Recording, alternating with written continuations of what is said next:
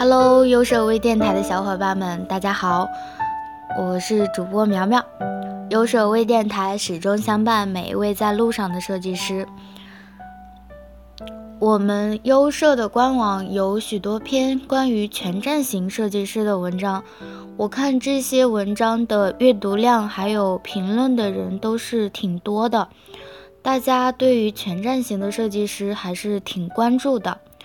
但是在我们平常的生活中呢，其实我们是可以向周围很多的同事去学习的，比如设计时考虑不周全。遗漏边界场景是大多数初级设计师容易犯的错误之一。围空状态如何处理？输入字数超过上限怎么办？网络突然中断会怎样？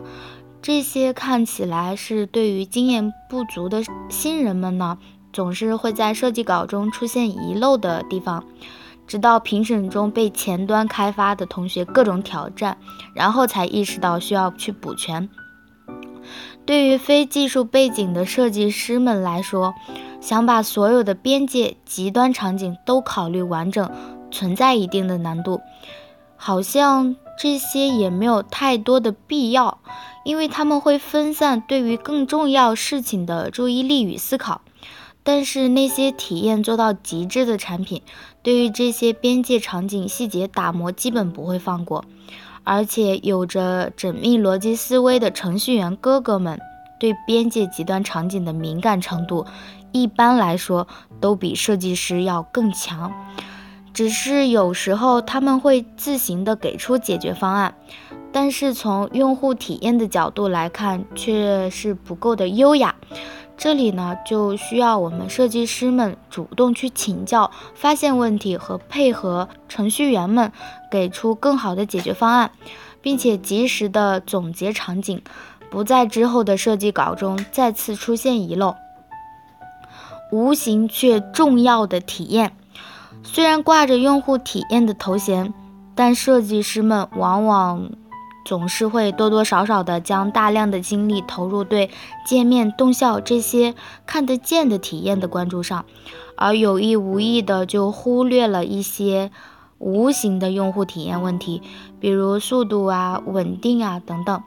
而这些看不见的体验，带着用户的直观感受，却可能比一个精妙的交互动画强烈的多。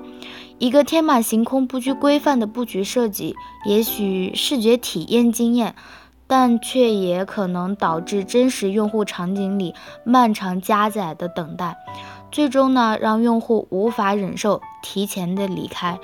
这些无形体验是前端和开发们工作中重要的一环，也是我们不应该忽视的地方。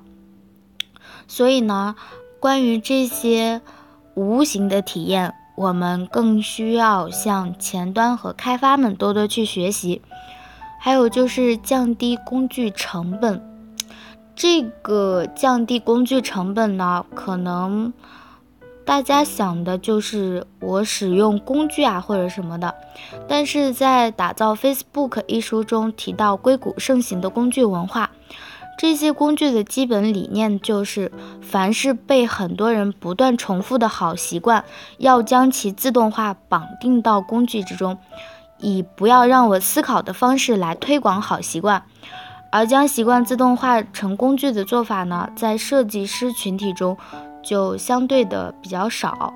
当然，这也和设计师动手落地能力相对不足有关吧。我们重复性的做着复制、粘贴、标注这样的工作，甚至力求做得精美，但是呢，却很少像工程师们一样去思考，推动更好的自动化解决方案出现来代替人工。可能说，更多的是将时间花在了页面、图标上。而忘记了对业务产品的思考。还好，我们现在已经开始慢慢的去出现了全站型这样的设计师，这样呢也给大家提了一个醒。对于设计师而言，你不仅仅只需要懂得如何去做出一个精美的页面了，而且同时呢，你也需要去掌握一些模板呀，或者是。掌握一些前端啊这些的。而且，如果你懂得了一些编程呀，这些呢可能会大大的降低你的时间成本，大幅度的提高你的工作效率。今天呢，给大家就分享这么多。我们总结一下，我们如何去向我们周围的同事去学习。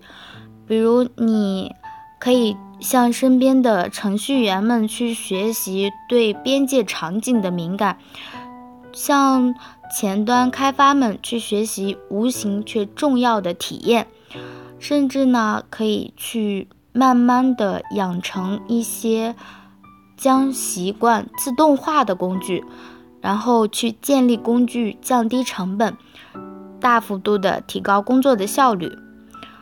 好了，我们今天的节目呢就到这里。优设微电台始终相伴每一位在路上的设计师，我们下期见啦，拜拜。